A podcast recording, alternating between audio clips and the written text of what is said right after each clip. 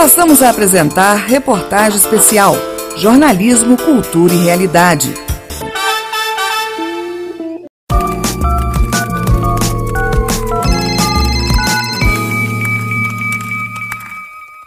Olá, sejam bem-vindos ao entrevistado da semana. Eu sou Jalila Árabe e comigo está o professor Domingos Alves. Ele é pesquisador e responsável pelo Laboratório de Inteligência em Saúde da Faculdade de Medicina da Universidade de São Paulo, em Ribeirão Preto, e nós vamos falar sobre a atual situação da pandemia no Brasil e no mundo. Professor Domingos Alves, muito obrigada por nos receber. Eu que agradeço a oportunidade de estar conversando com vocês. Para começar, explica para a gente como vem sendo feito o enfrentamento à Covid-19 no Brasil. O cenário brasileiro da, da, da Covid é um cenário de politização desse vírus, né, dessa disseminação do vírus, e mais recentemente, a partir de setembro, né, o Brasil vem praticando em vários estados uma diminuição sensível né, no número de testes para o vírus da Covid inclusive aumentando a, a, proporção de número de testes rápidos, que são menos efetivos né, em relação ao, aos testes de, de, PCR. Dito isso, né, nesse cenário de subnotificações que a gente tem observado aqui no Brasil, mais recentemente é, é possível observar um aumento sensível nas taxas de infecção em vários estados brasileiros. Hoje nós temos 21 estados, por exemplo, com uma taxa de infecção, RDT, né, acima de 1, sendo que desses 21 estados, 16 estados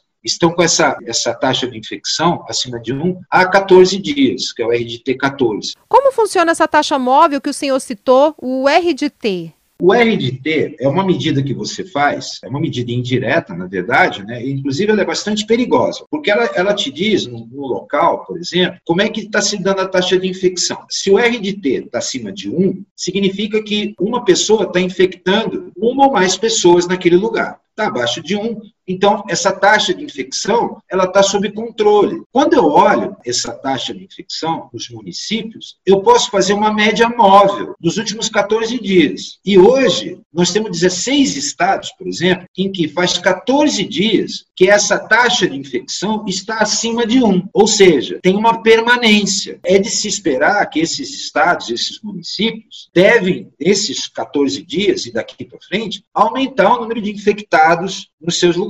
Com as eleições no último domingo e com o segundo turno vindo aí, o senhor considera que há riscos de subir o número de casos?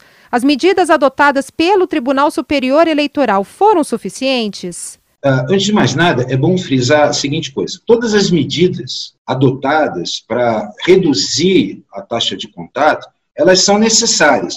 Elas nunca foram suficientes. A única medida que vai ser suficiente para conter o avanço da pandemia vai ser a vacinação, a vacinação em massa. A despeito de existir bastante evidência, por exemplo, que o uso de máscara teve um papel importantíssimo na contenção tanto da disseminação quanto também na gravidade das pessoas que vieram se infectar usando máscara. Ainda não é possível aferir se essas medidas tomadas durante a eleição foram suficientes e se isso pode causar uma retomada né, do número de casos. O que é importante frisar é que, entre os períodos de eleição, está havendo um apagão de dados e um apagão de informações, muito movido pela própria eleição. Por exemplo, os prefeitos que estão disputando as eleições, eles não vão querer mostrar para a população que o vírus está circulando no município dele. Ao contrário, eles querem mostrar que eles tiveram uma ação efetiva, positiva, coisa que não aconteceu nos municípios brasileiros, de uma maneira maneira geral. Se compararmos a situação da pandemia no Brasil com o que está acontecendo na Europa,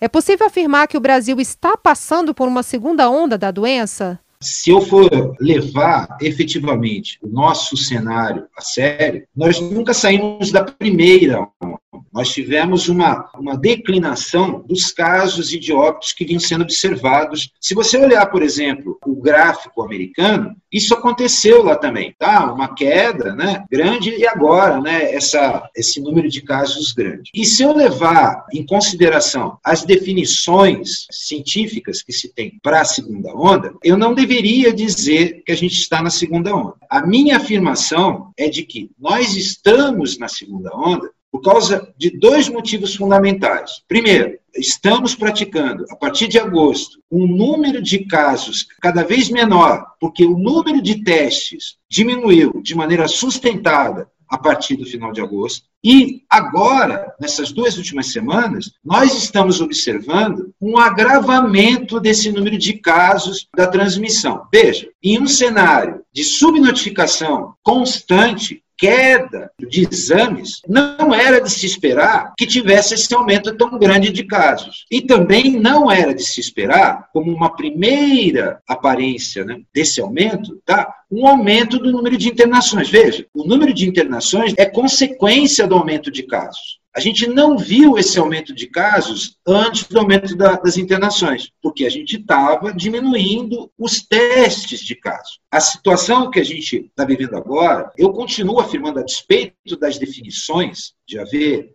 discrepância entre as definições, que nós já estamos na segunda onda. É, precisamos continuar adotando as medidas de segurança para evitar esse fenômeno.